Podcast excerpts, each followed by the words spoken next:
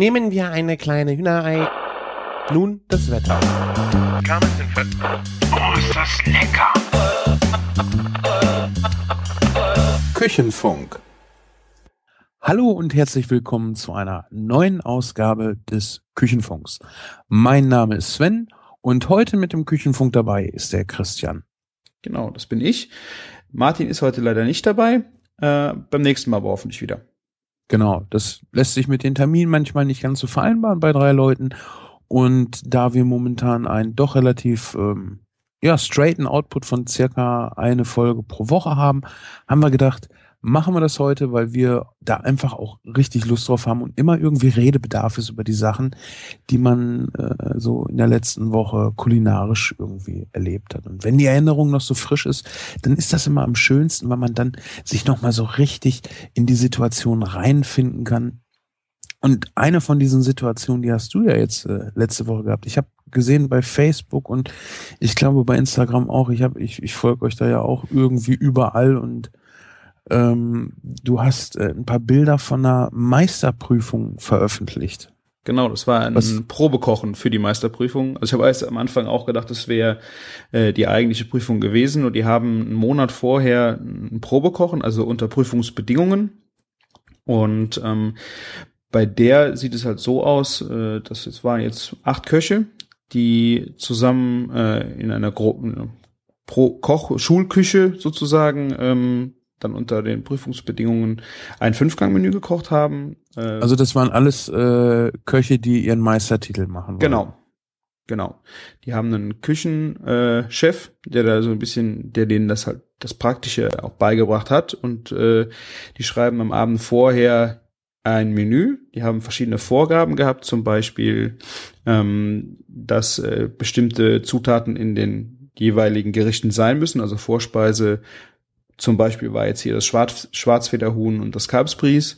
Ähm, die Suppe musste unter einer Blätterteighaube sein. Ähm, danach gab's Rotbarbe und Garnelen. Im Hauptgang Roastbeef. Und beim Dessert weiß ich, ich glaube, Himbeeren war, glaube ich, das Thema. Und äh, damit müssen sie dann, werden sie den Tag vorher konfrontiert und dann müssen sie halt anfangen, ein Menü zu schreiben. Und am nächsten Tag müssen sie dieses Menü auf den Teller bringen. Ey, jetzt sind wir schon ganz schön weit drinne. Vielleicht erzählst du erst mal, wie du da reingekommen bist. Ich meine, ich, war noch nie zu einer Meisterprüfung oder zu den Vorbereitungen für äh, die, ja, für den Meister, ne, Meistertitel. Wie, wie sagt man das denn?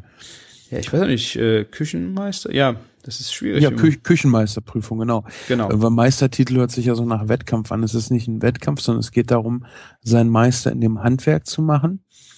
Und äh, jetzt muss man beim Koch wissen, praktisch bringt er einem keine Vorteile wie zum Beispiel in einem anderen Handwerk, also als Tischlermeister, als Kfz-Meister. Ich glaube, in den Berufen brauchst du einen Meistertitel, um ein eigenes Geschäft aufzumachen. Und in der Gastronomie musst du noch nicht mal ein Kochpraktikum gemacht haben, um eine eigene Kneipe oder ein Restaurant oder so aufzumachen. Deshalb heißt ja, wer, es, wer nichts wird, wird, wird. Und ähm, Ich glaube, dafür brauchst du, glaube ich, nur eine Gesundheitsschulung äh, auf dem Gesundheitsamt von Ja, zwei Stunden. nee, das brauchst du auch nicht. Ein Gesundheitszeugnis brauchst du nur, wenn du mit Eiweiß und äh, noch ein paar anderen Sachen äh, Ah. umgehst. Also um so ein Restaurant zu eröffnen, musst du das, glaube ich, musst du nicht mal die ähm, das Gesundheitszeugnis haben. Ah, Also okay. beim, Gesund beim Gesundheitszeugnis war es früher so, dass dir bescheinigt wurde, dass du gesund bist. Heute wird dir halt die Verantwortung in die Hand gedrückt und dir wird halt beigebracht, woran du erkennst, dass du irgendwas hast, womit du nicht mehr arbeiten gehen darfst. Gerade so Magen-Darm-Geschichten sind Mhm. halt äh, so eine Sache.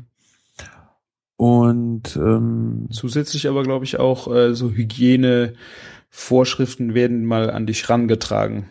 Dass da halt äh, Hände waschen und äh, Desinfektion und sowas spielte da, glaube ich, aber auch eine, eine größere Rolle. Ich weiß, das war früher, glaube ich, auch anders.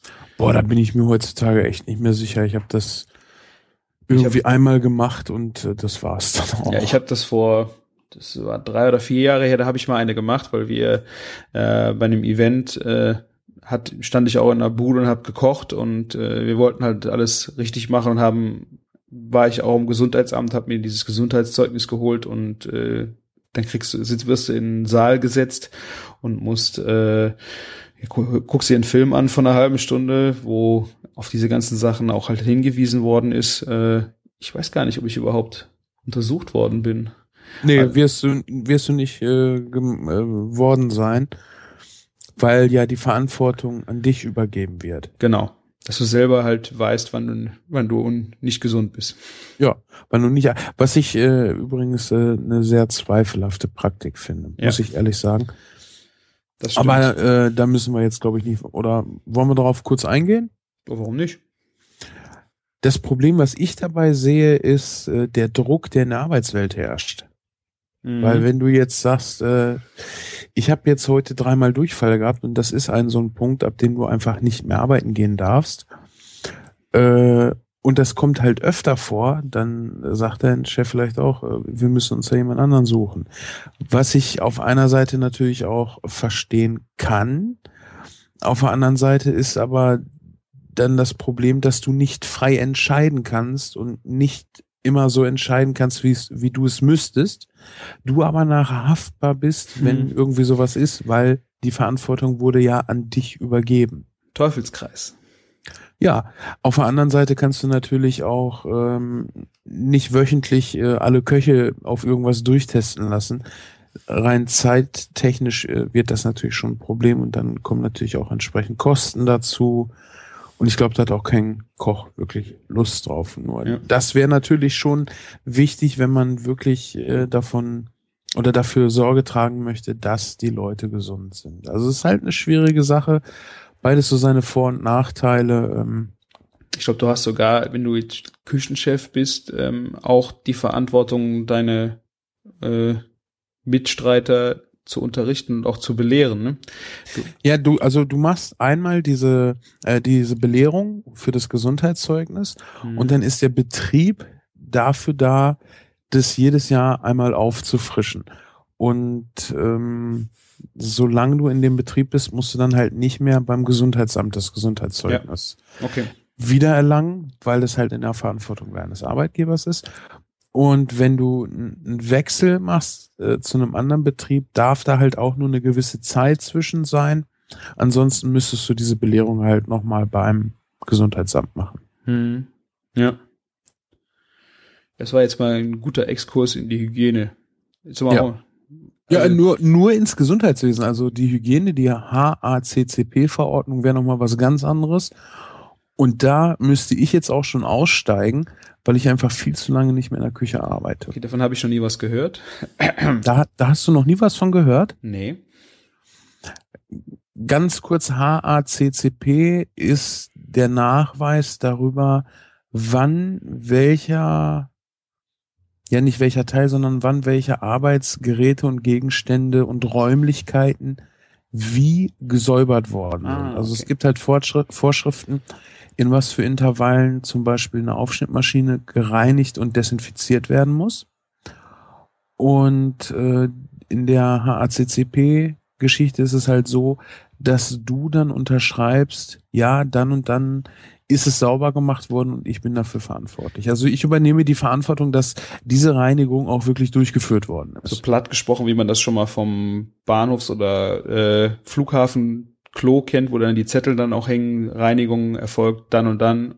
Und, genau. Und wird dann unterschrieben. Genau. Nur, dass du damit dann auch praktisch Verantwortung übernimmst, ähm, wenn irgendwas passiert. Ja. Ne? Wenn jetzt auf der Toilette äh, im Bahnhof zwar drinne steht, ist sauber gemacht worden und es ist nicht sauber, dann kriegst du vielleicht Ärger mit deinem Chef äh, in der HCCP-Verordnung bist du dann aber verhaftbar, wenn diese Reinigung nachweislich nicht erfolgt ist. Äh, das kann, glaube ich, äh, noch härtere Konsequenzen haben, als dass dein Chef zu dir Dudu sagt. Ja, das glaube ich auch. Je nachdem, was dann über, äh, über den Tisch gegangen ist und äh, der Gast hat äh, erhebliche gesundheitliche Probleme davon bekommen, ganz dann wird genau. das ganz schön haarig. Ja. Und vor allem sowas kann ja auch mal naja, wann, wann, wann endet sowas tödlich? Ich glaube, das ist nicht so. Ja, es muss ja mittlerweile ah. nicht mal mehr tödlich enden. Ich meine, da ist ja auch schnell vom Gast ein Bewusstsein da, ich war da essen, danach ging es mir nicht gut. Ähm, Gut, aber dem ist dann egal, wer auf der HACCP-Verordnungsliste oder beziehungsweise Klar. auf der Reinigungsliste drauf stand. Ne, da, nur du bist dann äh, meines Wissens nach äh, da verhaftbar. Okay. Gut, aber kommen wir jetzt vielleicht wieder zurück zu dem schönen Themen, zu dem Meisteressen. Also du warst auf einer Meisterprüfungsvorbereitung hast dich da irgendwie durch Vitamin B und viel äh, Klüngel hast du dich da reingeschlichen? Genau, also als Foodblogger durfte ich kommen. Nee, also es war einfach, äh, weil ich jemanden kannte und äh, wir wollten, ne, er hatte die Prüfung letztes Jahr gemacht, äh, wollte auch mal am anderen Seite des Tisches sitzen und hat sich das angeguckt und ich durfte mitkommen. Äh, war für ihn auch mal sehr spannend, weil letztes Jahr hatte er halt den ganzen Stress hinterm Pass gehabt und äh, dieses Mal konnte er sich da zurücklehnen und einfach mal genießen, was die anderen dann fabriziert haben. Und ähm, da hast du aber jetzt äh, was für bezahlt oder nicht? Nee, also äh, dieses Essen, also die Köche bezahlen die Zutaten. Ähm, für, also dieses Probekochen ist nicht Pflicht. Die können. Also, also wenn du Köche sagst, das, das hat mich vorhin auch ein bisschen verwirrt. Du meinst dann die Prüflinge, ne? Genau, die, äh, genau, die, die Prüflinge, weil es sind ja schon ausgebildete Köche, aber noch keine Meister. Also die Prüflinge ähm, bezahlen für dieses Probekochen. Das ist keine Pflichtveranstaltung. Sie können dieses Probekochen wahrnehmen und äh, ich weiß nicht, was die bezahlen, äh, halt für ihre Zutaten. Und äh, weil das Ganze auch in einem, ja, ich weiß nicht genau, wie es hieß, äh, Ausbildungs äh, Hotel stattfindet. Also da ist nicht nur dass eine Küche ausgebildet wird und fortgebildet wird, sondern auch im Service und auch der ganze Hotelbetrieb, der drumherum ist. Ähm, haben die da natürlich ein sehr gutes Umfeld, um sowas auch durchzuführen. Und äh, du kriegst halt Getränke, sind alle mit drin und Essen. Ich denke, es ist jetzt keine Geschichte, wo irgendwer mit Geld verdienen will. Ich denke, die Kosten sind gedeckt, halt durch den Koch. Du hast halt dann das Glück, äh, dass du selber als Gast nichts bezahlen musst. Es sind halt viele Familienangehörige, die dann diesen Platz äh, einnehmen und dann auch probieren können. Und je nachdem, wo die Prüflinge herkommen, ist das meistens auch für so ein Probeessen zu weit, um dann an so einem Abend ja was zu essen. Wie ist das denn? Ähm, musst du dann nachher da irgendwie Feedback geben? Kommen die auf dich zu und sagen, hier, ähm, was hätten sie da jetzt dran auszusetzen? Oder gehst du dann einfach nach dem Essen nach Hause? Äh, wir hatten halt den Vorteil, ähm, dass äh, mein Kumpel den Küchenchef kannte und äh, wir sind nachher auch danach nochmal in die Küche gegangen.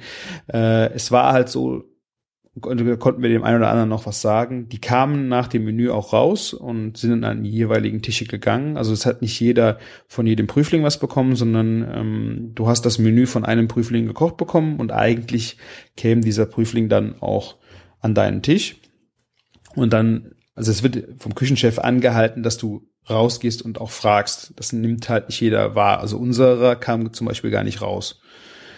Weiß nicht warum. Äh, die sind halt alle sehr schüchtern äh, und scheuen da ein bisschen den Kontakt mit den Menschen. Ich denke, bei dir ist das was anderes. Äh, du hast ja mal auch mal die schönen Stories erzählt, äh, wie du dann auf bei der WM, glaube ich, war es die schöne Story, wo du dann äh, die zwei Gäste verwöhnt hast mit diesem Überraschungsmenü. Ich denke, dass nicht jeder Koch äh, so äh, viel Spaß dran hat, auf Menschen so zuzugehen. Und nee, weil du, du machst es im Alltag ja eigentlich auch nicht. Ja. Und äh, es erleichtert natürlich ähm, dann auch zum Beispiel Menüabsprachen, wenn man sowas halt einfach mal macht und auf die Gäste zugeht. Ja. Aber also, das, da, wie du sagst, da ist wirklich nicht jeder Typ für und ähm, mir ja. macht das halt Spaß und ich glaube, das, das ist auch so das, was, was im Podcast äh, dann bei mir auch äh, ja. so meine Stärke ist, dass ich halt einfach irgendwie mit jedem reden kann. Genau. Das Gefühl habe ich auch. Also, wie gesagt, unser Koch kam nicht raus und wir sind später halt nochmal in die Küche geschlüpft und haben da einfach mal äh, ein bisschen äh, rumgeguckt, wie das da so abläuft. Und äh, er ist nur ans vorbeigelaufen und ich konnte ihm da eigentlich auch nicht viel zu sagen. Es war auch, wie gesagt, im Großen und Ganzen echt eine super Leistung, was am Teller war. Äh, ja, wir hatten in der Vorspeise war Spargel mit dabei. Äh, der war halt noch ein bisschen sehr kernig. Äh, später glaube ich, waren Bohnen mit dabei, äh, bei dem Hauptgang. Da war es dann auch, da war halt Zeitdruck dann da und das war nicht auf den Punkt. Aber die hochwertigen Zutaten waren dann schon alle perfekt zubereitet, was jetzt an Fleisch und Fisch. Was ich mir da auch ganz gut vorstellen kann, ist, dass es gar nicht um die Qualität der Zubereitung geht beim Probekochen. Ähm, Im Idealfall ist sie sowieso extrem hoch. Und äh, wenn ich Küchenmeister werden will, glaube ich schon, dass ich das noch besser beurteilen könnte als die Gäste, die am Tisch sitzen. Mhm. Ich glaube, so der, der, der Hauptclou, das zu machen, ist einfach, äh, nachher in der Abschlussprüfung nicht in eine unvertraute Situation zu kommen. Wenn das, wenn diese Prüfungssituation dann nochmal neu für dich ist, bist du ja noch aufgeregt und dann passieren immer Flüchtigkeitsfehler und du wirst in einer, ähm, in einer äh, tatsächlichen Prüfungssituation ja auch nicht dieses Essen kochen. Ja. Weil du wahrscheinlich einen anderen, höchstwahrscheinlich einen anderen Warenkorb hast. Aber so, dass du, dass du selten, also so als Selbsterfahrung, du hast gesehen, du kriegst das hin. Du hast gesehen, das und das hast du nicht hinbekommen. Da muss man dann ja auch äh, selbstkritisch und vor allen Dingen auch sehr ehrlich zu sich sein. Aber äh, du hast diese Situation überhaupt schon mal erlebt und beim nächsten Mal weißt du schon mal so, was auf dich zukommt. Und das ist ja schon mal ein sehr, sehr großes Sicherheitsgefühl, dass du weißt, okay, ich kenne diese Situation und jetzt kann ich mich wirklich auf das Kochen auch konzentrieren. Und vor allen Dingen, wir haben ja vorhin schon mal ein bisschen darüber gesprochen. Normalerweise machen wir keine Vorgespräche. Heute haben wir äh, eine Aufnahme verworfen, weil die einfach nicht unterhaltsam genug waren. Das passiert. Ähm, du hast äh, über die äh, klare Tomatensuppe mit Blätterteighaube gesprochen. Genau. Und wenn ich dann sehe, ich kriege die in dieser Situation nicht hin, dann weiß ich, okay, lass es sein und mach das auf keinen Fall in der Prüfung. Oder ich muss auf jeden Fall noch dran arbeiten. Ich meine, in dem Fall ähm, war die Vorgabe, das war die Zwischensuppe, dass die auf jeden Fall unter der Blätterteighaube sein soll. Ähm, die Chance, dass das jetzt wieder in der Prüfung käme, sind natürlich sehr gering. Äh, da kann, wenn sie es gut gemacht haben, ist es schade, weil dann werden sie es beim nächsten Mal nicht auch nochmal versuchen können. So, äh, wenn es nicht geklappt hat, sind sie froh, dass es in der Prüfung dann auch nicht mehr auf sie zukommen kann. Aber da kommt was Neues. Also das war bei der Blätterteighaube sogar so, dass sie diesen Blätterteig komplett selbst zubereiten müssen. Und ich glaube, Blätterteigherstellung ist schon echt äh, ein Fall für sich. Oder? Ja, ja, es geht, es ist jetzt nicht so schwer. Das Problem ist nur, du merkst halt erst nachher, wenn dir irgendwas nicht ganz ähm, gelungen ist. Im Prinzip ist ein Blätterteig auch ziemlich einfach. Du hast halt einen Teig, das ist ein festes Rezept. Das habe ich jetzt nicht im Kopf, aber ich habe Blätterteig auch schon mal selber gemacht. Und auf den ausgerollten Teig kommt halt Ziehfett. Das ist ähm, ein Fett, was ähm, Keine Butter? Nee, nee, ist Ah. keine Butter. Ähm, du kannst das, glaube ich, auch mit Butter machen, aber Ziehfett hat halt äh, ist, ist, ist besser zum Verarbeiten. Ich glaube, der Okay. Schmelz, der Schmelzpunkt ist ein bisschen höher und äh, es lässt sich äh, besser dünn ziehen. Also der Teig wird ja äh, turniert. Turnieren heißt in diesem Fall, der wird ähm, gefaltet. Mhm. Die Reihenfolge müsste ich nochmal nachgucken. Die ist nämlich extrem wichtig. Also du kannst das nicht machen, wie du willst. Es gibt eine exakte Reihenfolge, äh, die du einhalten musst. Ähm, Und dabei. du, sch- du schlägst, pass auf, du hast jetzt unten auf, auf, auf der Arbeitsplatte den Teig, darauf packst du das Fett. So, und jetzt äh, faltest du den Teig, äh, faltest du ein, eine Außenseite äh, zum Drittel hin, ja? Mhm. Dass du auf der anderen Seite nochmal ein Drittel Teig hast, der mit Fett bestrichen hast. Den legst du darüber, Ja. so dass du wieder, also dass du nur noch ein Drittel von dem Teig da liegen hast. Dann musst du den, glaube ich, eine halbe Stunde ruhen lassen. Dann wird er ausgerollt. Wie es genau gemacht wird, da machen wir noch Ja. mal eine Sendung zu, aber nur um das Prinzip jetzt erstmal zu verstehen.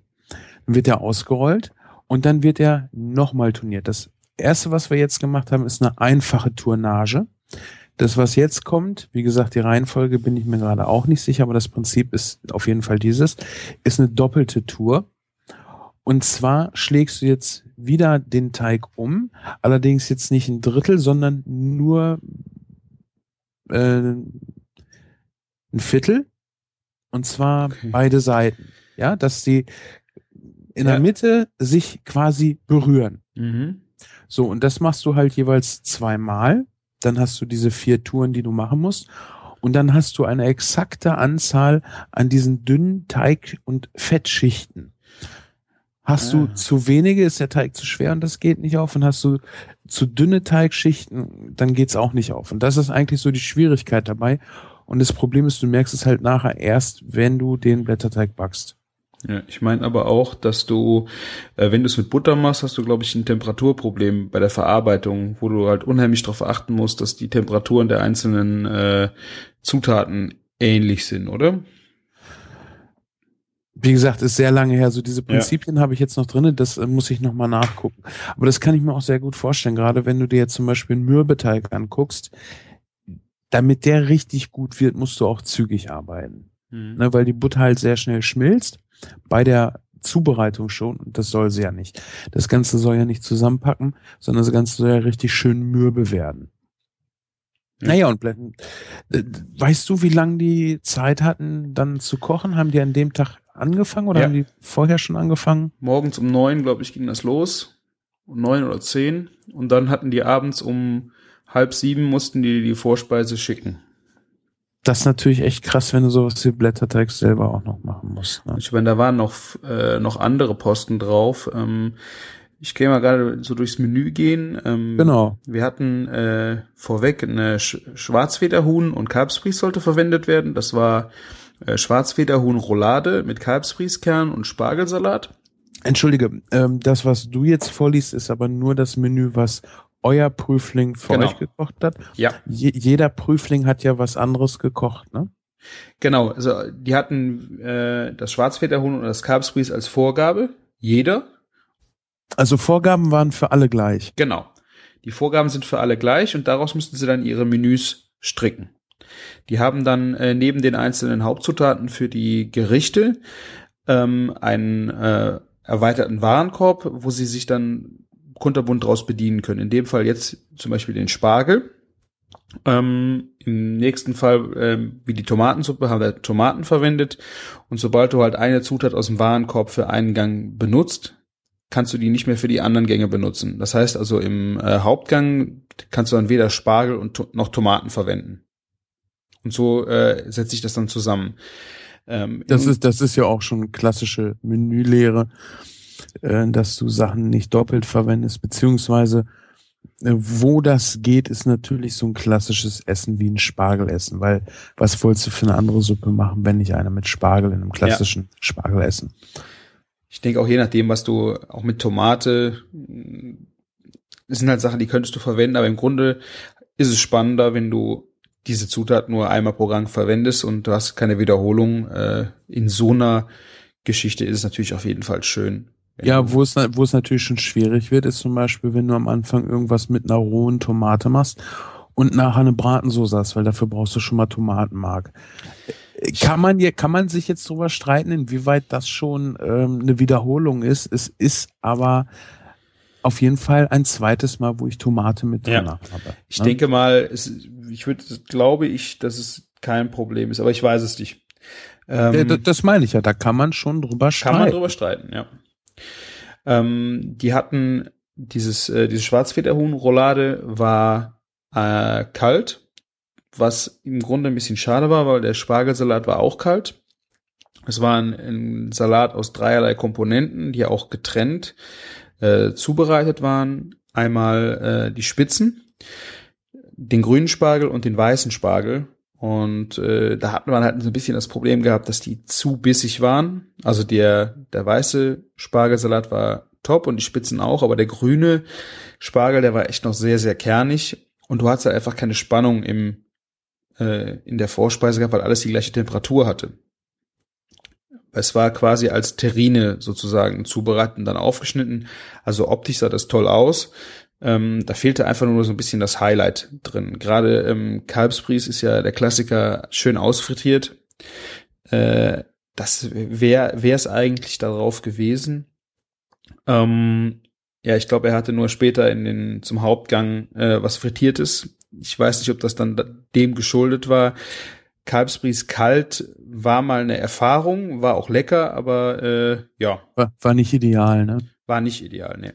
Äh, kann ich mir aber auch vorstellen, dass du äh, möglichst unterschiedliche Gartechniken nehmen musst oder sollst. Ähm, also um das vielleicht einmal kurz zu erklären. Je unterschiedlicher die Zubereitungen sind, umso interessanter ist das Essen ja auch. Wenn ich jetzt ganz übertrieben in drei von fünf Gängen Tomate habe, dann kann ich mir das eigentlich auch schenken, weil da ist dann keine Abwechslung mehr drin. Natürlich kann man thematisch was machen, zum Beispiel auch Fisch. Du machst ja normalerweise kein Fünf-Gänge-Menü Fisch. Ja, hm, da. Außer du hast ein Fischmenü. Ganz genau. Außer der Fokus ist wirklich dieser, ich mache Fisch. Jetzt stell dir mal vor, du hast ein Fünf-Gänge-Menü und du hast zwei Fischgänge mit drin. Ist auch schon ein bisschen langweilig. Da könnte man dann lieber wieder was anderes machen. Und ähm, wir beide wissen das, dass, dass das schon Abwechslung bringt. Ich dachte, man kann das vielleicht nochmal so mhm. für die Hörer, die sich jetzt fragen, warum sollen die denn die Sachen nicht doppelt verwenden? es ist einfach, äh, du hast den Geschmack in dem Menü schon gehabt und möchtest nach Möglichkeit eine große Abwechslung bieten. Gar nicht mal unbedingt den größten Kontrast, aber eine große Abwechslung. Damit es von Anfang bis Ende alles seine Berechtigung hat. Äh, da keiner sitzt und denkt, ja gut, das, sowas ähnliches hatten wir den Gang vorher, äh, hätte man jetzt auch sein lassen können. Ja, ich meine, ähm, von dem Namen her des Gerichtes war es ja Schwarzfederhuhn-Roulade mit Kalbsbrieskern und Spargelsalat. Ähm, bei einem Schwarzfederhuhn-Roulade hätte ich jetzt eigentlich auch schon fast was Warmes erwartet. Es ja, und es wäre ja auch spannender gewesen, du hast diesen kalten Salat ich finde das auch gar nicht mal so schlimm, dass der der grüne, gut, ich weiß jetzt nicht, wie knackig der noch der war. Der war zu knackig. Also ich. Also wirklich zu knackig. Ja. Ja. ja. Ansonsten wäre das ja auch schon gewesen. Ich sag mal, du nimmst so einen weißen Spal und kochst ihn klassisch so, dass er wirklich äh, weich ist. Und den grünen, weil der halt einfach diese knackig grüne Farbe hat, lässt du ein bisschen bissfester. Machst du beides kalt oder machst äh, eins, zum Beispiel den, den Grünspargel, so ganz leicht lauwarm und dann machst du halt eine etwas wärmere äh, Terrine damit dran. Das, das, das wäre schon besser gewesen. Ja. Ich meine, äh, ist Terrine ähm, warm oder kalt? Ich habe jetzt ehrlich gesagt, die wäre immer kalt. Eine Terrine ist eigentlich auch kalt, aber dann kannst du es halt anders nennen und machst es ja. in warm. Du machst halt eine Roulade. Ja, also er hat, das, das hat ja? mich auch gewundert, er hat Roulade dran geschrieben. Es war von der Zubereitungsart der aber eigentlich eher eine Terrine. Und ähm, wenn er Terrine hingeschrieben hätte, denke ich mal, wäre es passend gewesen. So war halt alles eine Temperatur und bisschen schade. Also gerade wenn die äh, Roulade warm oder lauwarm gewesen wäre, wäre das echt nochmal was anderes gewesen. Auch für das Bries in der Mitte. Ja, allein die Aromen kommen dann nochmal viel, viel besser durch. Ne? Ja. Ja. Und auf der anderen Seite, wenn du jetzt natürlich eine Terrine machen müsstest, könntest du natürlich hingehen und den, einfach den Spargel ein bisschen warm machen. Einfach ja. wieder, um Kontrast in, im Temperaturempfinden zu haben. Ja. Ich meine, wenn du das Bries dann vielleicht auch gar nicht in die Roulade gemacht hättest, äh, sondern es frittieren war, glaube ich, schwierig, weil ähm, komme ich gleich nochmal dazu. Da hat er was anderes im Hauptgang gemacht. Äh, da hätte er sie ja vielleicht auch braten können. Er müsste sie, das Bries ja nicht unbedingt. Wobei dann, ja gut, das Roastbeef, ich weiß es halt nicht. Es ist halt echt schwierig, wenn du auf alles achten musst, dass du nichts doppeln darfst. Ja. Dann wird das echt schwierig. Naja, auf jeden Fall, die, die Vorspeise war jetzt nicht so berauschend. Bei der klaren Tomatensuppe danach, äh, unter der Blätterteighaube, war auch die Schwierigkeit beim Blätterteig, die über der Tasse gespannt war. Sie ist fast nicht hochgegangen, also war nur ganz leicht. Und äh, so hing auch eine Lage unten in der Suppe drin. Also vom Geschmack her war die klare Tomatensuppe abseits von der Haube echt lecker. Also gerade äh, fand ich das mal, ähm, dass die Suppe im Gegensatz zu einer dicken Tomatensuppe sehr viel Frucht hatte, aber durch das diese wasserähnliche Konsistenz hat ein ganz anderes Mundgefühl ähm, gegeben hat. Und äh, das ist einfach echt mal was anderes. Wir hatten das mal äh, auf Mallorca gehabt. Da gab es dann auch eine klare Tomatensuppe, kalt, geliert, mit äh, Fisch drin. Äh, und du, du rechnest einfach nicht äh, damit, dass so eine wasserähnliche Suppe. Also sie ist jetzt nicht ganz klar, hat leicht äh, einen Roséstich, aber so unheimlich viel fruchtigen Geschmack hat. Äh, das fand ich echt beachtlich. Ja, und die ist halt nicht, nicht ähm, äh, so. Ja, jetzt fehlt mir gerade so der Begriff. Sämig ist es auch noch ja, nicht? Ja, ja, genau. So sowas wie wie ein, wie ein, wie ein püriertes Gemüse. Ne? Eine normale Tomatensuppe ist ja schon so ein bisschen wie ein püriertes Gemüse. Du hast halt äh, noch eine Struktur drin und das hast du bei einer Brühe ja einfach gar nicht. Ja. Ne? Und da, also da rechnest du einfach, also eine Konsumé, die wir, äh, wenn die richtig dunkel ist, die ist ja auch äh, wasserähnlich von der Konsistenz her, aber da siehst du schon, oh, die kann was, wenn die einfach so dunkel ist. Und bei einer klaren Tomatensuppe, da weißt du nie so, wo das hingeht, aber vom Geschmack her ist da echt viel drin geblieben. Habe ich bis jetzt leider noch nicht selber gegessen. Also müssen wir mal machen. Also ich fand das ich glaube, es ist viel, viel Arbeit, weil du äh, kochst eine Tomaten, Tomatensuppe und musst ja dann unheimlich viel durch äh, Leinentücher und klären und das ist ja eine, eine Riesenarbeit, aber das, ich glaube, es lohnt sich. Ich muss es auch mal ausprobieren. Was mich jetzt natürlich interessieren würde, lohnt sich das ähm, zum Beispiel auch für so ein Diner in the Dark? Okay könnte ich mir vorstellen, dass das ähm, da auf jeden Fall auch nochmal zum Tragen kommt. Wie gesagt, du hast ja eine andere Konsistenz. Ähm, aber da, glaube ich, würde mich das echt mal interessieren, erstmal so die essen. Also eine Tomatensuppe und eine klare Tomatensuppe im Vergleich. Und dann mal unerwartet im, im also im Dunkeln, in, in einem Restaurant, wo halt kein Licht ist und du dir halt deine Lebensmittel aussuchst oder deine Gerichte irgendwie grob aussuchst, dann mal ohne diesen optischen Effekt das zu essen. Ja. Du hast halt wirklich den Geschmack ja erst im Mund und du hast nicht vorher den Reiz über die Augen schon, ja, jetzt kommt Tomatensuppe, sondern das macht ja erst im Mund. Boom. Vorher hast du überhaupt keinen Eindruck davon. Genau. Und vor allen Dingen, das, das, das kann man ja mal am Mittagstisch einfach schon mal ausprobieren, wer noch nie in so einem Laden war, wie anders man isst oder überhaupt Essen auch wahrnimmt. Ja, es ist, ist schwierig, das äh, am Tisch auszuprobieren. Du musst halt die, die Augen zumachen. Reicht, glaube ich, nicht. Naja, um einen kleinen Eindruck davon zu bekommen, kann ich mir das schon vorstellen. Ja, okay, aber äh, ich habe das auch mal gemacht und äh, das ist so stockenfinster. Das ist, äh, ich habe das noch noch nie so erlebt. Wenn du jetzt äh, zu Hause im Bett liegst und ich mache jetzt die Rollos nicht runter, du hast ja immer irgendwo Licht und irgendwo ein Lämpchen und irgendwo, das ist so finster, du siehst überhaupt nichts, gar nichts und da kannst du auch nicht mal spinksen und mal gucken, sondern auch das Essen ist sehr witzig, weil du äh, ja, du versuchst, äh, was du nicht siehst, auf eine Gabel zu bekommen. Das kann schon, äh, ich würde mal gerne wissen, wenn da eine Nachtsichtkamera wäre, äh, wie die Leute dann in so einem Restaurant essen. Ja, ich wollte gerade sagen, weil es, das ist dir vielleicht ein bisschen peinlich, aber es sieht ja keiner. Ja, ja. Sollte man von ausgehen, dass es keiner sieht. Mhm. dann wird es auf jeden Fall unkomplizierter mit dem Essen.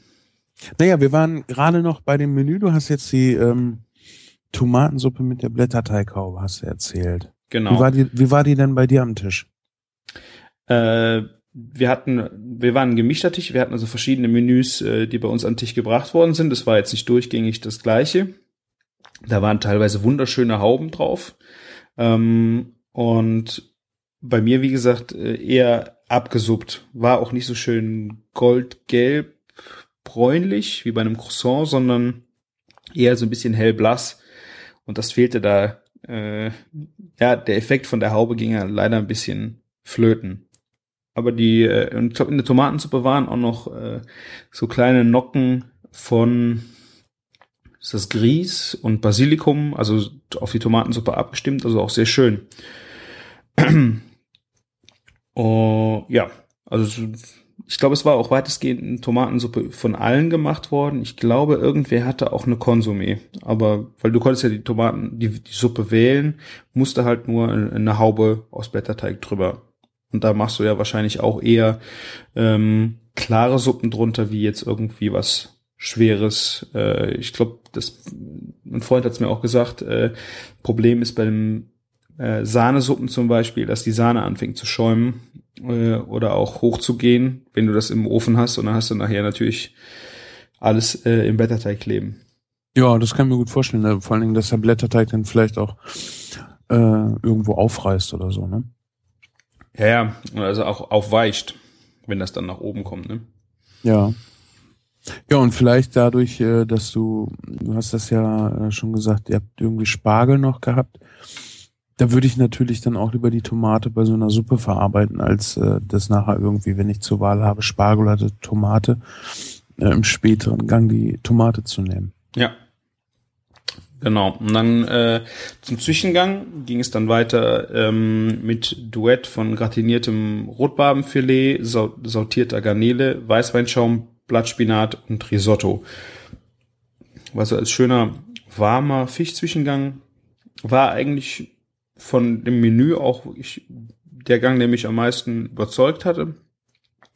Rotbarbenfilet äh, auf der Haut gebraten, schön äh, knusprig, keine Gräte drin. Ähm, dazu diese zwei perfekt gebratenen Garnelen äh, ohne Darm. äh, da dieser Weißweinschaum, das ist ja meist ist Milch oder Sahne und dann Weißwein und dann halt immer mit dem äh, Pürierstab da durchgegangen, damit es schön schäumt. Da hast du natürlich auf dem Teller auch schön optisch. Hast du schon mal gemacht? Ja, ähm, du meinst jetzt eine Schaumsoße, ne? Genau. Ja. Ja, das machst du ja nicht nur, damit es optisch so ist, sondern auch ähm, für die, ja, wie soll ich das nennen? Also die Aromatik ändert sich natürlich dadurch, weil du ja prinzipiell sehr aromatische Soßen äh, kochst, die, wenn du das als, als Flüssigkeit hast, vielleicht zu kräftig wären. Und äh, nach relativ wenig aussehen. Wenn ich jetzt eine sehr kräftige Soße habe, dann kann ich die vom Volumen her natürlich strecken. Einfach weil der Geschmack es hergibt. Das ist jetzt nicht, um ähm, ähm finanziell da irgendwie rumzupanschen. Nee. Nur ist es halt ein Unterschied. Das merkt man vor allen Dingen jetzt, äh, kann man das zur Spargelzeit sehr schön merken.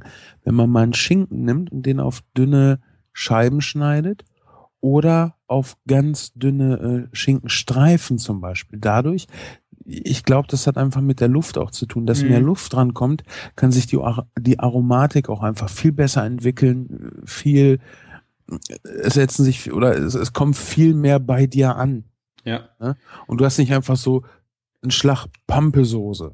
Ja, gerade auch bei den leichten Fischen ähm, war der, dieser, dieser Weißweinschaum eigentlich perfekt dazu abgestimmt. Äh, auch der Blattspinat, da waren ein paar Pinienkerne dabei, ähm, hatte jetzt auch nicht so diesen äh, Fett irgendwo dabei mit Käse oder sowas.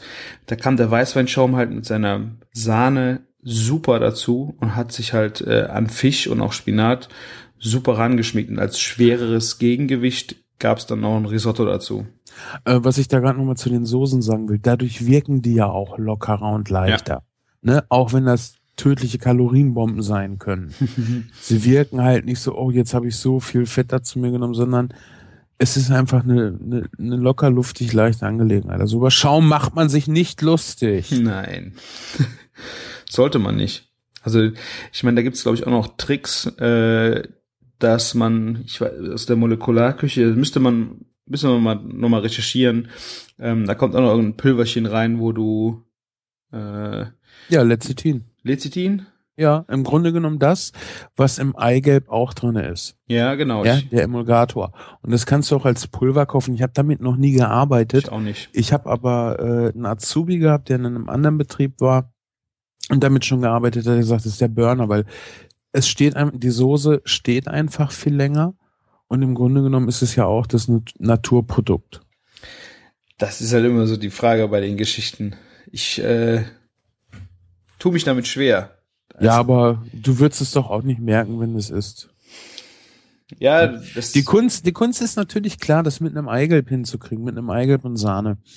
Aber ähm, du kannst ja allein dadurch schon mal wahrscheinlich, also höchstwahrscheinlich eine Salmonellengefahr auch ausschließen. Klar, sicher nur, das ist halt ich glaube, es wird kein, es wird ja nicht aus Eigelb gewonnen. Also es ist im Grunde ja kein Naturprodukt. Das käme drauf an, woraus es Ja. sonst noch gewonnen wird. Ja. Ja. Aber es ist jetzt keine, äh, kein chemischer Zusatzstoff wie Xanthan. Äh, ja, zum Beispiel. Naja, Xanthan ist das nicht auch eigentlich was, was in der Natur vorkommt? Weiß ich jetzt nicht. Ich, ist zu lange her, dass ich das Buch gelesen habe, wo es darum ging. Auf jeden Fall gibt's natürlich äh, zum Beispiel Konservierungsstoffe, äh, die nicht so einfach in der Natur vorkommen oder auch Süßstoffe. Äh, da sehe ich das auch ein bisschen kritischer. Aber dabei können es natürlich, es mit dem Eigelb zu machen, aber wenn du das kannst, spricht, glaube ich, erstmal prinzipiell nichts dagegen, das in der Praxis anders zu machen. Ja. Verschmecken wirst du es mit Sicherheit nicht. Das kann gut sein, ja. Also äh, ich würde es auf jeden Fall auch mal ausprobieren. Ähm, Gerade halt diese stehenden, leichten Soßen ist- finde ich echt spannend. Würde mich echt mal interessieren. Und dazu, ja, Und in der Mo Molekularküche funktioniert das dann teilweise auch nochmal anders, dass du zum Beispiel ein Espuma machst. Ähm, das heißt, du machst einen Schaum nach einem ziemlich ja genauen Rezept und äh, das kommt dann in so einen Sahnesiphon. Da gibt's, Mhm. glaube ich, auch nochmal spezialisiertere Geräte, aber prinzipiell würde so ein Sahnesiphon reichen. Und durch den hohen Druck und durch die Luft, die da reinkommt, steht haben der. wir, glaube ich, letzte Folge auch kurz drüber gesprochen, über diese, das ist äh, Lachgas, jedenfalls bei Fett gewesen. Ja, da bin ich mir jetzt noch, da bin ich noch nicht so weit dran. Ich habe äh, zur Weihnachtszeit von einem Hörer ein Buch bekommen, was ich mir gewünscht habe. Da geht es halt um Espumas. Das habe ich auch. Das, das gleiche Ja, mit dem Bier. ja, genau. Ist, ist geil, das Bier, ne? Ja, also ich habe jetzt äh, vor zwei Wochen aus dem Buch dieses Orangen, äh, die, den Orangenschaum gemacht habe. Äh, und der hat mich, der hat mir die Schuhe ausgezogen. Das Teil war so geil. Also ich hätte mir am liebsten die Flasche an den Hals gesetzt und abgedrückt. Wirklich geil. Also es ist echt ein schönes Spielzeug. So ein äh, Sif Sahne-Siphon, um dann damit mal so Sachen raus äh, auszuprobieren. Kostet natürlich gut Geld in der Anschaffung, ne? Ja, ich habe es ausgeliehen. Ich muss es irgendwann wiedergeben. Hoffentlich ver vergisst er das erstmal. Naja. Ja, Nee, aber ähm, das, das finde ich dann auch nochmal interessant. Da müssen wir dann auch nochmal eine Sendung drüber machen. Aber wie gesagt, da bin ich noch nicht ganz so weit. Ich weiß ja auch immer nicht, wann ich zum Lesen der Bücher komme. ja. Genauso wie es über Sous Sweet kann, habe ich ja auch ein schönes Buch bekommen. Habe ich auch schon drinne gelesen. Was, was äh, sehr, sehr interessant ist, sind da einfach erstmal die Grundlagen. Mm. Aber ich bin der Meinung, dass in dem Espuma-Buch nicht äh, großartig mit Emulgatoren gearbeitet worden ist. In dem Espuma?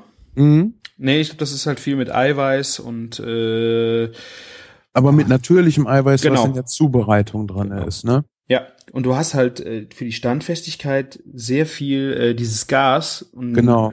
diesen Druck, der macht halt unheimlich äh, auf natürlichem Wege schon die Bindung. Da musst du halt Gelatine ist, glaube ich, noch äh, als neben dem Eiweiß als zweiter Emulgator. Ist äh, Nee, Emulgator? Gel Gel Gelatine ist doch, ist das nicht auch Eiweiß? Ich glaube ja. Ja. Also Gott, Gott, jetzt, jetzt, jetzt müssen wir echt schon so Rätsel raten. Wir sind, wie ihr, aber wie ihr seht, wir sind auf solche Themen dann auch nicht immer so vorbereitet. ist auf jeden Fall wenig außer Chemiefabrik drin. Ja, genau. Äh, Nochmal gerade zurück zu diesem äh, Fischzwischengang. Äh, als weitere Komponente war ja noch dieses Risotto dabei. Äh, vielleicht der einzigste kleine Manko an dem ganzen Gericht war, es war ein bisschen zu fest, nicht von den Kernen her, sondern es war nicht so schön schlotzig. Das ist, äh, war ein bisschen zu weit gebunden, musste natürlich auf einem großen Teller äh, dann auch schön stehen.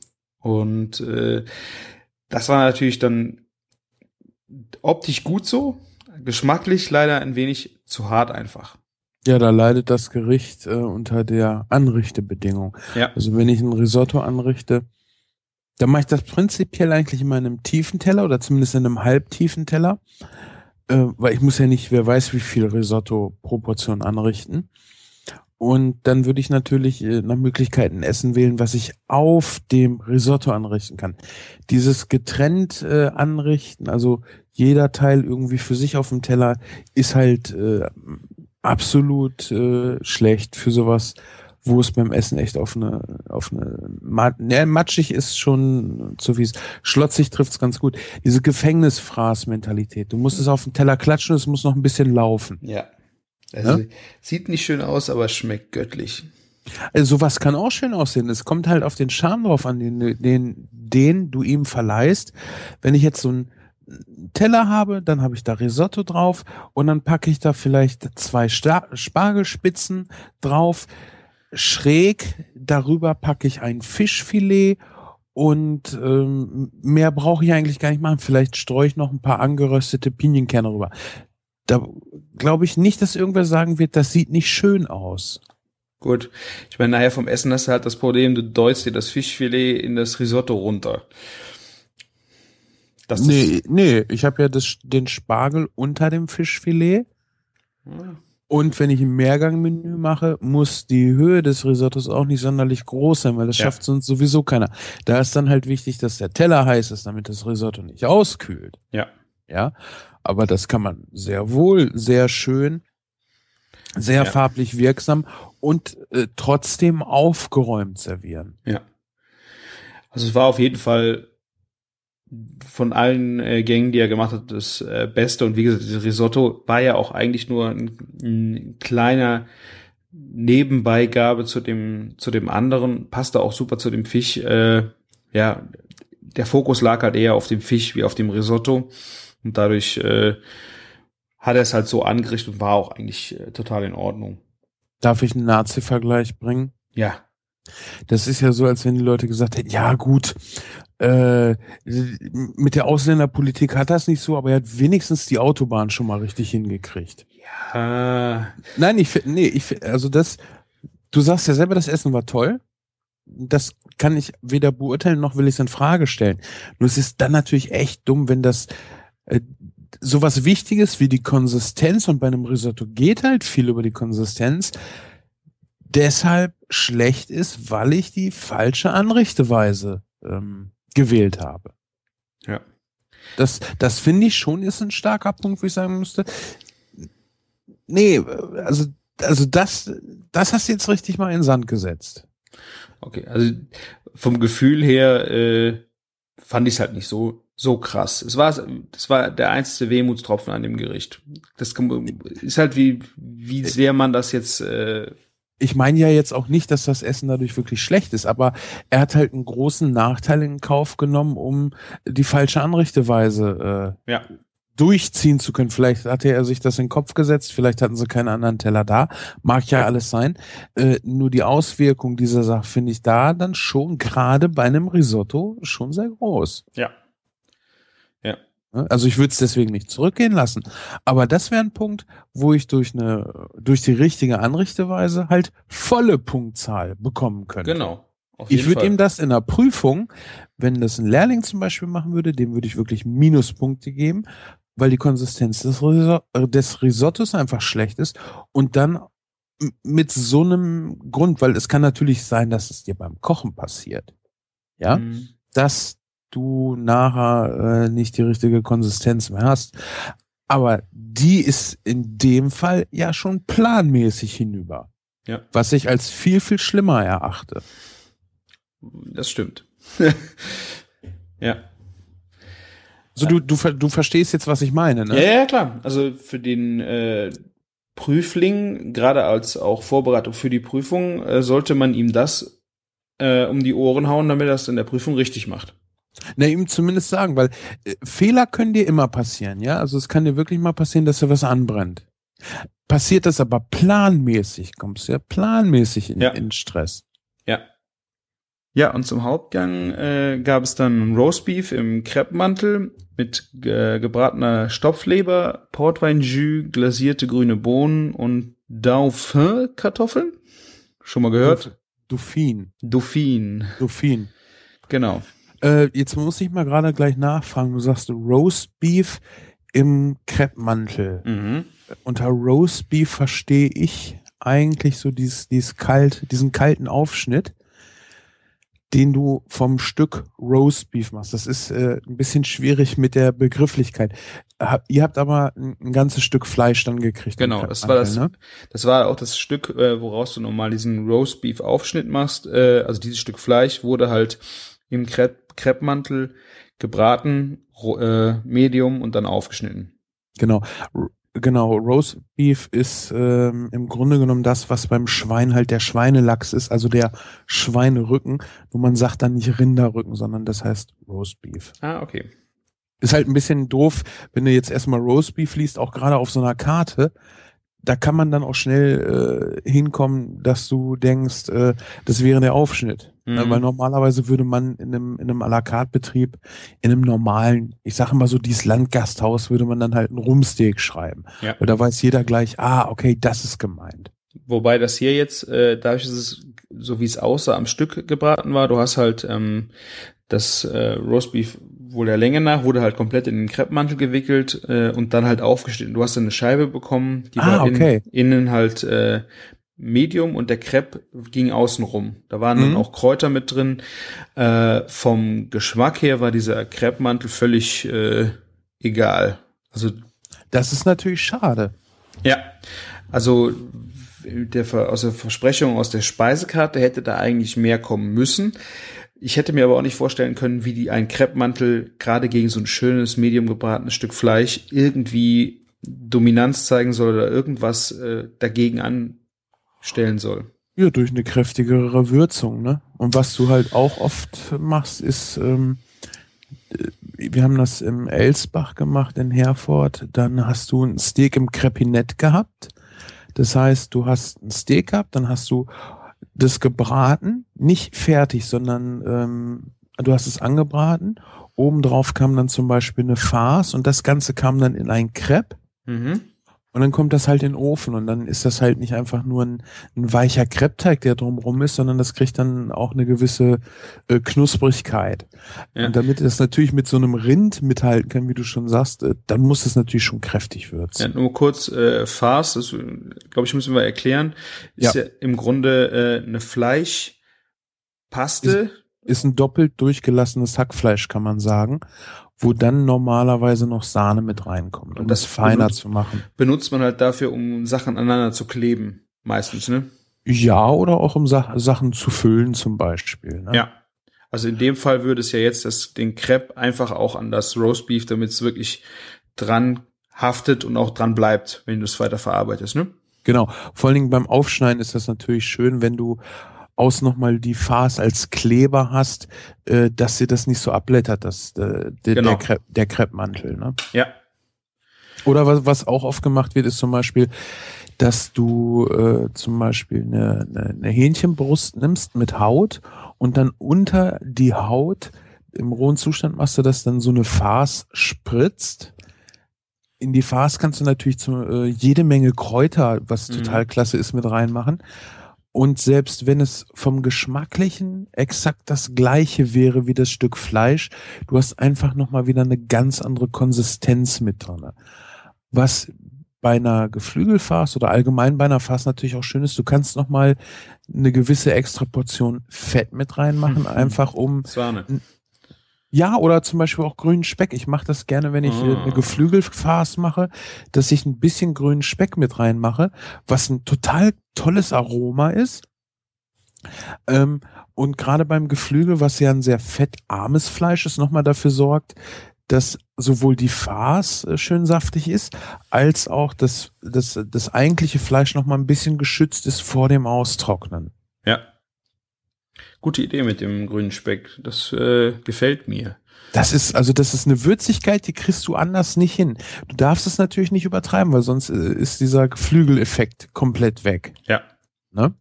Ja.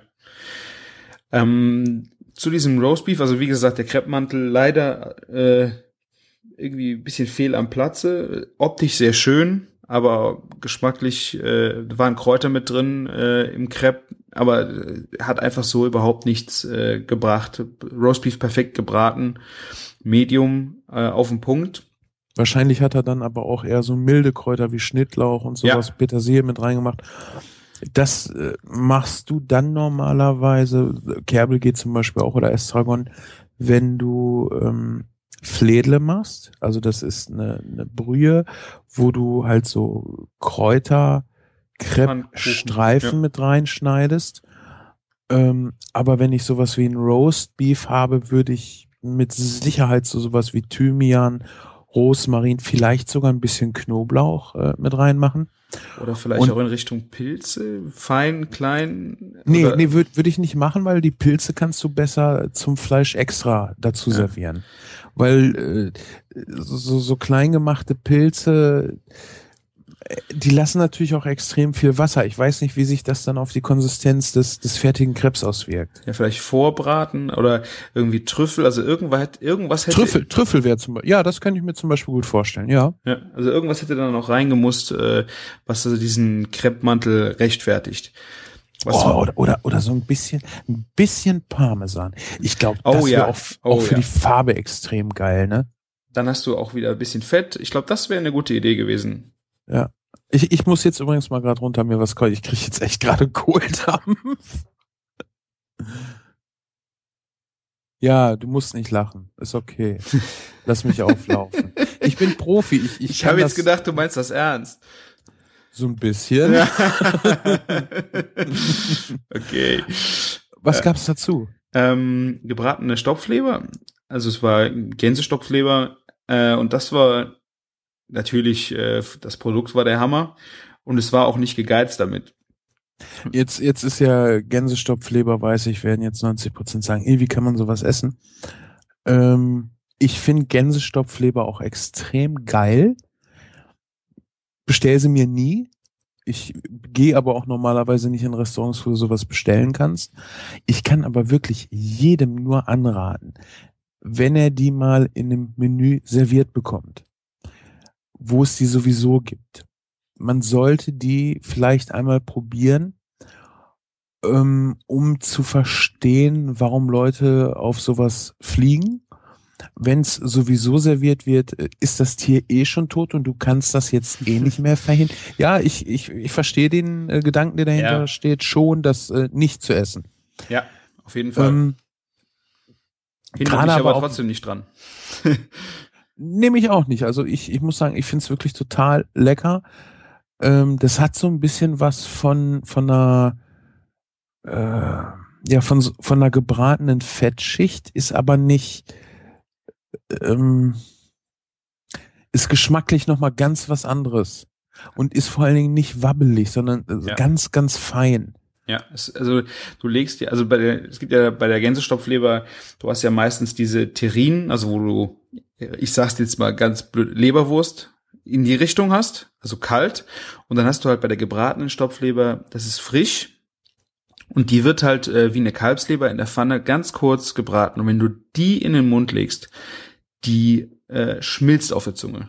Das ja, das ist, das, das, also nicht nur das, das Mundgefühl ist wahnsinnig, auch der Geschmack ist ja. echt total klasse. Und am besten dreht man die in Butter, meliert die Gänsestopfleberscheibe, weil man braucht wirklich nur eine dünne Scheibe, um einen Wahnsinnseffekt zu erreichen. Und da würde ich dann auch immer Thymian mit dran geben und die Gänsestopfleber erst nach dem Braten salzen. Butter nimmt man vor allen Dingen deshalb, weil es einfach nochmal aromatischer ist und man durch die Butter gezwungen ist, eine niedrige ja. Temperatur zu fahren. Gänsestopfleber besteht nämlich auch hauptsächlich aus Fett. Und wenn man die zu heiß brät, dann kann man es gleich vergessen, weil das ist ähm, ja so ein bisschen wie eine Garnele, die verliert dann sehr, sehr schnell an Volumen und an, an, an Inhalt, an Saft. Ja, was äh, ein großes Problem ist, äh, ist Qualität bei der Gänsestoffleber. Ähm, wir haben da mal ein paar Sachen ausprobiert. Es kann das Problem äh, sein, das kann in einer Leber schon verschiedene äh, St Stellen sein, äh, die schlechter sind, äh, dass die innen drin ähm, wegläuft. Also das heißt. Du meinst, dass das Fett dann flüssig wird und weg ist, oder was? Ja, also es, es hat nichts damit zu tun, dass man das äh, in der Zubereitung verkackt hat, sondern ist die einfach von ihrer Konsistenz, Zusammensetzung qualitativ nicht so gut, dass es dafür gut zu braten ist.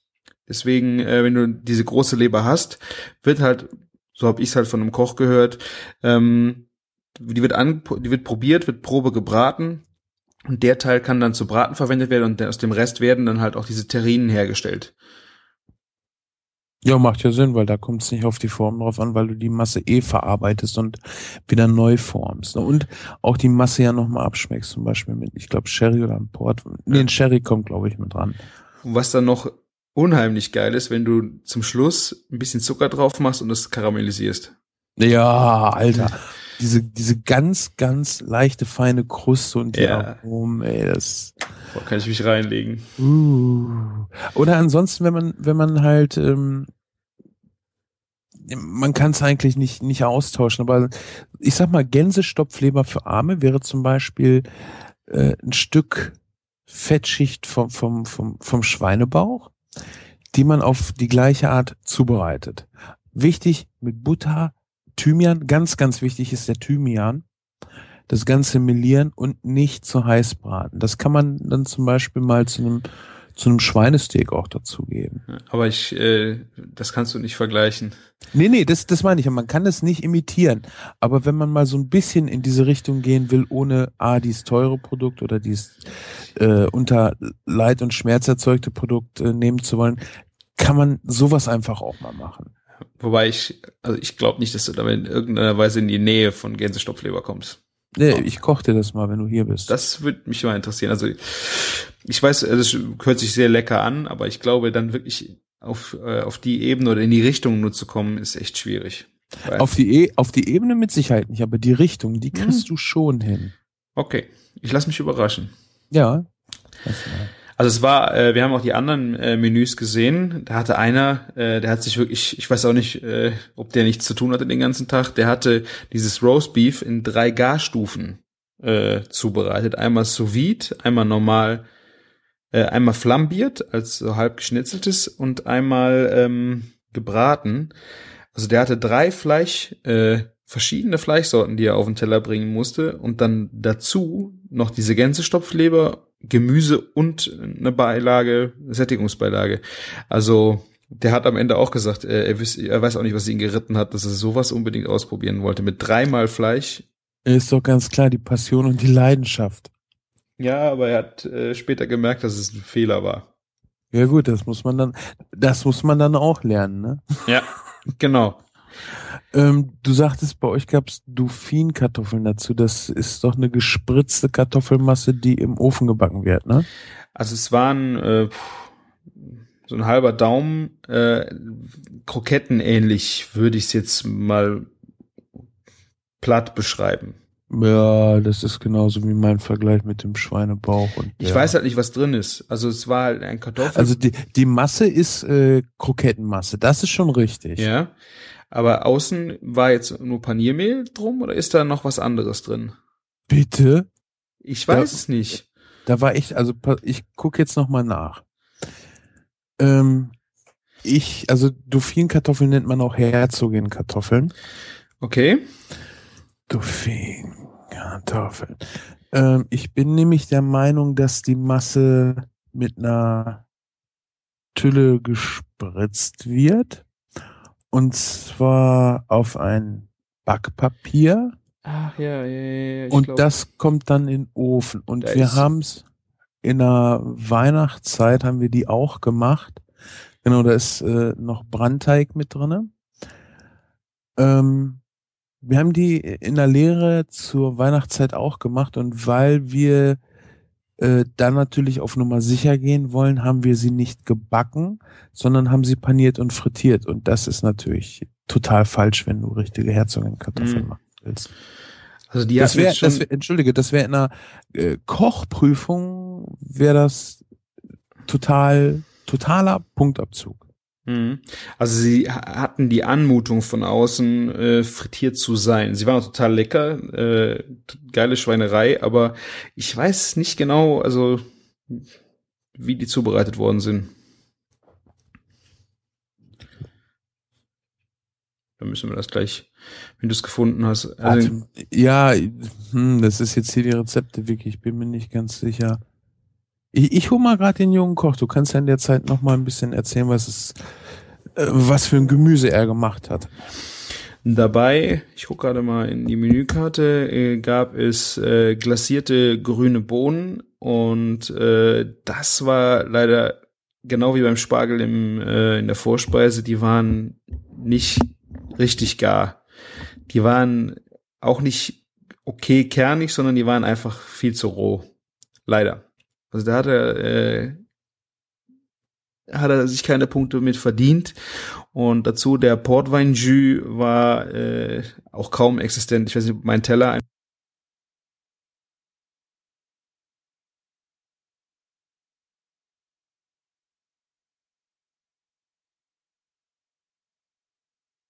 äh, Soße. Aber, na, also Soße und Bohnen waren es leider in dem Ah. Gang nicht. Hast du mitgekriegt? Ich bin gerade rausgeflogen. Äh, ja, ganz kurz, aber es geht weiter. Okay. So, äh, was, was gab's dazu? Ich war ja, wie gesagt, eben gerade den. Ich sagte gerade, also der Portwein-Jus, äh, der leider viel zu dünn war und geschmacklos und halt die äh, glasierten dicken dicken Bohnen, grüne Bohnen, äh, die einfach überhaupt, also die waren sowas von noch roh. Das war echt bitter. Mhm. Dafür hat er sich keine Punkte verdient. Hört sich nach einem ziemlich missglückten ähm, Hauptgang an. Jetzt, jetzt habe ich hier gerade, ähm, da habe ich mich jetzt gerade ein bisschen vertan. Also Dauphine, Kartoffeln, das sind Kartoffelkrapfen, die werden tatsächlich frittiert. Ah. Äh, deshalb auch der Brandteig. Mhm.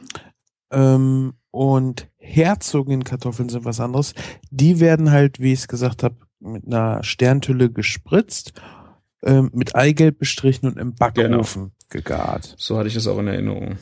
Habe ich auch noch nie gemacht, aber die waren halt, glaube ich, unfrittiert und da kriegt die, äh, die Kartoffelpüree-Masse zieht halt außen eine Kruste. Genau. Aber ich war halt erst irritiert, weil du sagtest Paniermehl und das wäre definitiv falsch gewesen. Das war nämlich das, wie wir die äh, Duchesse, Pomme Duchesse, ähm, so heißen sie, die Herzogin Kartoffeln in der Weihnachtszeit gemacht haben. Mhm. Einfach, um auf Nummer sicher zu gehen. Und äh, das ist übrigens auch ein Zeug, was man als Fertigprodukt auf gar keinen Fall kaufen sollte und in die Fritteuse tun soll. Die sind nämlich dann einfach absolut ekelhaft. Und es ist keine Kunst, äh, die mal gerade selber zu machen. Ich glaube, es dauert nur im Backofen, ne? Nee, also so lange dauert das nicht. Ich habe es noch nie gemacht. Wir, können wir auch mal zusammen machen. Äh, Im Grunde genommen ist das wie so eine Kartoffelkrokette. Also du nimmst äh, Kartoffeln, kochst die, wie Salzkartoffeln, gießt die ab. Wichtig ist halt bei solchen Sachen immer, dass du sie dann nochmal aufsetzt, dass sie abdampfen können, Ja. dass möglichst wenig Wasser drin ist. Dann kommt auf 250 Gramm äh, Kartoffel kommt ein Eigelb, ein bisschen Salz, Muskatnuss und das wird dann halt möglichst schnell verarbeitet, damit du die Masse in Form kriegst, bevor die Kartoffel kalt ist, weil dann fängt nämlich die Speisestärke an, in der Kartoffel abzubinden. Das Wenn bröselt jetzt- dann nachher. Genau, wenn du eine kalte Masse spritzen wollen würdest, die würde einfach kaputt bröseln. Ja, mich würde mal interessieren, wie lange die halt dann in den Ofen muss, müssen. Ich meine, das war schon äh, 50 Minuten? Was? Nee, weiß ich Zehn- nicht. 10, 15 Minuten höchstens. Ja, ich meine, innen ist egal. Die müssen halt nur noch Kruste ziehen, ne? Genau. Und du tust ja auch kein Mehl oder Speisestärke in die Kartoffel selber, dass sie wirklich nochmal äh, diese, diesen stärkehaltigen Geschmack verlieren müsste. Ja. Ah, dann haben wir das jetzt ja auch. Sehr schön. Die äh, Dauphin-Kartoffeln. Dauphin? Dauphin sind die Kartoffelkrapfen, also die frittierten, mit äh, Brandteig mit drin. Und die Herzogin, die kann man wirklich mal zu Hause machen. Also einfach auf 250 Gramm Kartoffeln ein Eigelb. Das ist das Wichtigste, was man sich merken muss. Nie Eiweiß. Eiweiß deshalb nicht mehr dran, weil Eiweiß die Masse weich macht. Und das Eigelb sorgt dafür, dass die Masse fest bleibt und äh, zusammenklebt. Ja, ganz wichtig, kein Eiweiß dran. Wenn da so ein Tucken mit reinkommt, weil das Eigelb sich nicht besser hat trennen lassen, ist was anderes. Aber kein ganzes Ei mit rein. Das Ja. ist der Tod dafür. Und das kannst du natürlich echt auch mal so für zu Hause, wer jetzt so ein bisschen kochen will, das kannst du natürlich super vorbereiten, Tag vorher. Ähm, am besten ein bisschen Küchenkrepp oben drauflegen. Trockenes, damit das halt die Kondensfeuchtigkeit, falls du welche im Kühlschrank hast, äh, aufsaugt. Ansonsten würden das nämlich die Dauphin-Kartoffeln machen, was nicht schön ist. Und äh, dann schmeißt du halt am nächsten Tag einfach in den Backofen, wenn du so brauchst. Trocknen, ja. die, trocknen die nicht aus?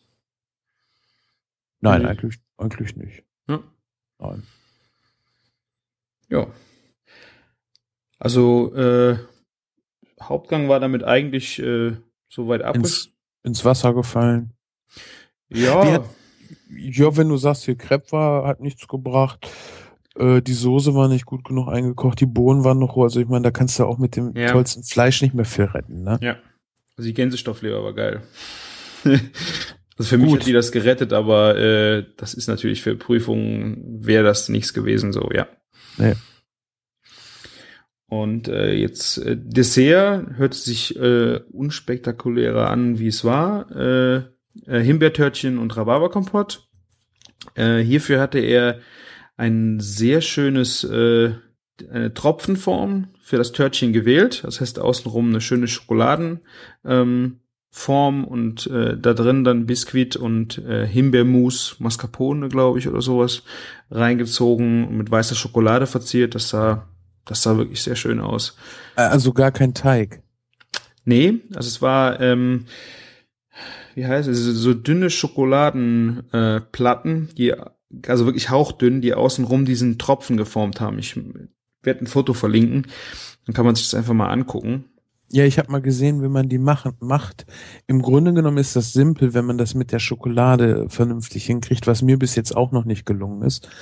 Du nimmst im Grunde genommen ein Stück äh, flexiblen Kunststoff. Ich sage jetzt mal hier sowas wie Overhead-Folien. Ja, genau. Und da schneidest du einen langen Streifen von und klebst ihn an einem Ende zusammen, dann hast du schon so einen Tropfen. Genau. So, und dann würdest du das, bevor du es zusammenklebst, einfach komplett einmal mit Schokolade überziehen, hebst es hoch, klebst es dann zusammen und stellst es zum Erkalten hin. So. Das wär, wäre im Prinzip das, wie man das macht. Genau. Und halt in der Mitte hatte er dann ähm, halt so kleine, ich meine, es waren Biskuitböden, ganz dünn und dann halt da diese Himbeer äh, Mousse äh, mit Sahne oder Mascarpone zwischengezogen, weiße Schokolade drüber, sah klasse aus. Ja. Äh, Hört sich auch von der Kombination echt schön an. dazu dann halt ein Rhabarber äh, äh, Mousse, äh, Rhabarber Kompott, äh, eine gegrillte Ananas und äh, einen Windbeutel, äh, wobei ich den den äh, französischen Namen dafür hat die eine Tischnachbarin mir an den Kopf geworfen. Ich habe nur nicht mehr Profiteroles. Profiterol, genau. Wobei jetzt natürlich auch wieder das Problem ist, er hat zweimal Brandteig benutzt, ne? Mhm. einmal Also für die, für, einmal für die Windbeutel und einmal für die Dauphin-Masse. Also in dem Fall war eigentlich dieses äh, Profiterol gar nicht gedacht, dass es eigentlich mit hier drauf kommt. Die müssen halt nach ihrem äh, Dessert auch noch feine Patisserie machen. Mhm, okay. Ich, ich denke, die kam von ihm so nicht mehr. Jedenfalls stand es ja auch nicht bei ihm im Menü drauf. Deswegen hat er diesen Profiterol wahrscheinlich mit auf diesen äh, Dessertteller gesetzt, um halt das in einem abzufrühstücken. Gut, trotzdem halt nur mal um die Awareness da zu schärfen, auch Ja. eine Wiederholung. Ja, Aber die die äh, Idee mit der mit dem Törtchen finde ich natürlich echt cool. Und wenn man das mit so einer Tropfenform nicht hinkriegt, man kann ja auch einfach äh, was Rundes nehmen. Also so irgendwas Rundes kriegst du ja überall irgendwo her, ja. Dessertringe. Und- Ja, zum Beispiel. Oder du kannst auch einfach äh, so ein Pappröhrchen aus einer Küchenrolle nehmen und da Alufolie oder äh, Backpapier zur Not drumherum machen und da dann irgendwas machen. Sei es jetzt zum Beispiel mit äh, mit Engelshaar, also dass du ein Karamell machst und damit dann so Engelshaar rumlaufen lässt oder meinetwegen da auch Schokolade rumlaufen lassen Ja. ja, kann man, kann man sehr viel machen und das dann einfach irgendwo mitfüllen. Da, das sieht natürlich extrem toll aus auf dem Teller, sowas. Ja. Problem war leider, es war ein bisschen zu groß. Ich meine, äh, Ja, das glaube ich. ich bin ein großer Junge, ich habe äh, kein Problem mit gehabt, aber äh, die Mädels am Tisch waren da schon ein wenig, äh, puh, das war schon viel Zeug. Ja gut, dann muss man es halt äh, kleiner machen, wobei Ja. das natürlich bei den Tränen dann auch nicht ganz so einfach ist, aber möglich ist es auf jeden Fall. Ja, also so äh, Dessert war auch, also war dann mit dem Fisch für mich äh, eigentlich die die unkritischsten Gänge und die stimmigsten, Mhm. wo auch keine für mich groben Schnitzer waren.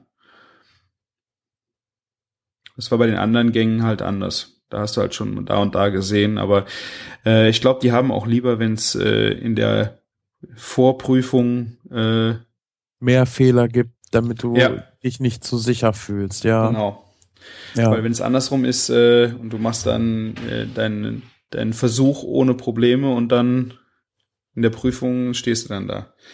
Das wäre Ich dann hab- Ich habe hier gerade, wo ich eben einmal kurz nach Dauphin-Kartoffeln gegoogelt habe und äh, ich muss mich korrigieren, die Rezepte-Wiki ist da richtig. Ne? Hatte ich ja eben gesagt, das würde da nicht ganz richtig drin stehen. Ich habe hier gerade noch was anderes gesehen. Rinderfilet mit Macadamia Rosmarinkruste. Das hört sich natürlich auch geil an. Hm. Ja, Da, da hätte er vielleicht lieber eine Kruste machen sollen, anstatt einem ähm, Crepinette. ja, ist halt die Frage, was er schon wieder wo gebraucht hat. Äh, aus dem Stegreif. Weiß ich halt nicht. Äh, Kruste. Hm. Paniermehl, Butter, Kräuter, Eigelb. Hat er auf der auf der Rotbarbe hatte er eine Kruste drauf, sehe ich Ach gerade. so, okay. Äh, Ja, stand nicht dabei, aber Ja, dann, dann machst du es natürlich trotzdem nicht. Das, das ist Ja. natürlich klar. Aber wäre jetzt zum Beispiel auch für so ein Roastbeef einfach nochmal eine schöne Sache, Ja. überhaupt so eine Kruste irgendwo drauf zu machen. Aber hier siehst du ja auch schon wieder, ne? Rinderfilet und Rosmarin. Du brauchst halt schon was, was kräftig ist. Ja. Ne? Ein, ein Kerbel kann gegen ein Rinderfilet oder ein Roastbeef nicht anstinken. Ja. Es sei denn, du machst es in einer Bernays, aber da kommen ja auch noch ein paar andere Sachen mit rein. Soll ich erklären, was eine Bernays ist, oder? nee, den Hörern bestimmt. So. Also eine Bernays ist im Grunde genommen ähm, eine Abwandlung der Hollandaise, die würziger und kräftiger ist, weil Estragon und Kerbel mit reinkommen und man noch äh, eine gewisse Menge Bratensaft mit dran macht, was praktisch aber viel durch Worcester-Soße ersetzt wird, also diese Worcestershire Würzsoße. Und diese Soße eignet sich, äh, ja, so alt hergebracht sagt man immer noch gegrilltem. Damit ist jetzt nicht unbedingt der Holzkohlegrill gemeint. Aber die eignet sich einfach zu kräftigerem Fleisch. Und ich muss ehrlich sagen, mit einer Hollandaise brauchst du mir gar nicht kommen. Und an der Bernis fange ich wirklich nicht an, das zu essen. Äh, ich finde eine Hollandaise, die ist einfach so belanglos. Ne, Die, die, die ich, nee, ist, ist nicht mein Ding. Also ich brauche dann schon was Kräftiges. Ich esse die auch extrem gerne zum Spargel, weil der Spargel ja schon mild ist und die Bernis äh, sticht ihn dann nicht aus. Ja. Ne? Gut, also beim Spargel, ich finde die Hollandaise äh, ein bisschen überbewertet, wenn es um andere Gerichte geht wie Spargel, aber gerade klassisch finde ich äh, die Hollandaise einfach klasse zum Spargel. Und äh, die Bernays hat durch diesen Estragon äh, st- stehe ich total drauf. Gerade Ja, zum ich Fleisch. liebe Estragon. Vor allen Dingen so Geflügel mit Estragon ist total geil. Ich habe mal eine Räucherforellen Estragon Quiche gemacht. Hm. Habe ich, hab ich sogar im Blog stehen. Das ist so wahnsinnig lecker. Frischer Estragon und geräucherte Forelle. Das sind ja beides relativ, ja nicht ganz milde Sachen, nicht so mild wie ein Spargel, schon eine Würzkategorie höher. Ah, das ist ein Traum. Das hört sich echt gut an. Und, und vor allen Dingen das Ei dazu, ne? Also in der Quiche hast du ja viel Ei und Sahne.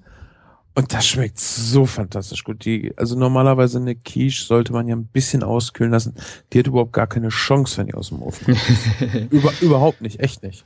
Das sind doch die besten Gerichte. Ja. Ich stehe total auf Estragon. Es, Estragon, der, der Typ hat ja auch schon im Mittel in hier im Herr der Ringe mitgespielt. um da nochmal einen alten Witz aufzuwärmen. Den die meisten, glaube ich, gar nicht verstanden haben. Soll ich äh, im in Shownotes den anderen verlinken, ja. Ihr, kennst du das Bild? Nee. Du kennst mein Estragon-Bild nicht? Dann guck doch mal hier gerade nach CC Kräuter. Werde ich das auch verlinken, damit äh, die anderen. Ja, nee, musst du nicht. Kannst auch einfach das Bild dann bei uns hier mit reinpacken. Du musst nicht mal auf meinen ganzen Content verlinken. Uns denken, die Küchenfunk wäre hier noch eine Werbeaktion. Das muss nicht sein. Aber guck dir mal gerade das Bild an. Ich glaube, ich habe es äh, vor Augen. Ah. Ah, ja. Hast du selbst gezeichnet, ne? Hm? Sehr schön. Mit dem iPad. Oliver brachte das mitten in der Sendung. Ich fand das so geil. Ich muss das als Bild bringen. Das ist wirklich gut. Müsst ihr euch unbedingt angucken. Ich mach's in die Show Notes. Ja, mach's einfach mit rein. Das passt schon. Sehr schön. Ja. Fand ich eine schöne Folge. Vor allen Dingen, äh, da wir jetzt dann doch nur spontan Zeit hatten und äh, die das bessere Drittel von uns ähm, extrem wenig Schlaf die letzte Nacht bekommen hat. Und ich habe ja auch noch ein bisschen gesendet gestern Nacht. Ähm, fand ich eine schöne Folge. Ich hoffe, euch hat's auch gefallen. Ihr habt mal so, so einen kleinen Einblick in so eine ähm, ja, Meisterprüfungsvorbereitung bekommen. Ist wirklich nur ein kleiner Einblick. Ähm, für große Einblicke ist das Format hier ja auch nicht gedacht, sondern es geht hier ums sich darüber unterhalten und äh, Spaß haben und vor allen Dingen, wenn man das zum Einschlafen hört, Hunger kriegen. Das gibt süße Träume. Ja, Besonders wenn ja. ihr im Dessert angekommen seid. Genau. Und das nächste Mal erzähle ich euch äh, vom Hörertreffen ein Rezept, was ich jetzt demnächst auch auf jeden Fall ausprobieren werde, nachdem ich es nochmal so vor die Nase gehalten bekommen habe. Und zwar mit bierkandierter Bacon. Hm. Na, das hört sich jetzt aber nicht äh, begeistert von dir an. Das hört sich sehr begeistert an. Also du nimmst. Ich will's Nein, haben. Nein, ich erzähl's das nächste Mal. Genau. Jetzt, jetzt erst noch ausprobieren. Ich sag Tschüss und mit mir verabschiedet sich der Christian. Christian sagt Tschüss und zwar anständig. Macht's gut. Ich freue mich aufs nächste Mal. Genau. Weil hoffentlich wieder mit Martin. Und äh, bis dahin, macht's gut, macht's lecker. Bis bald. Bis bald. Ciao.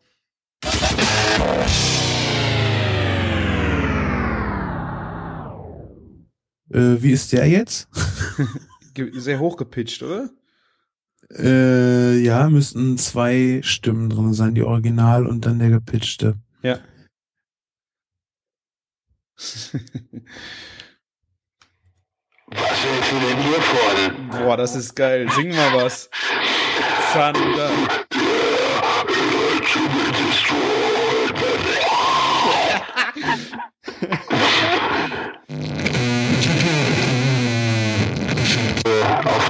Dem Suma 24.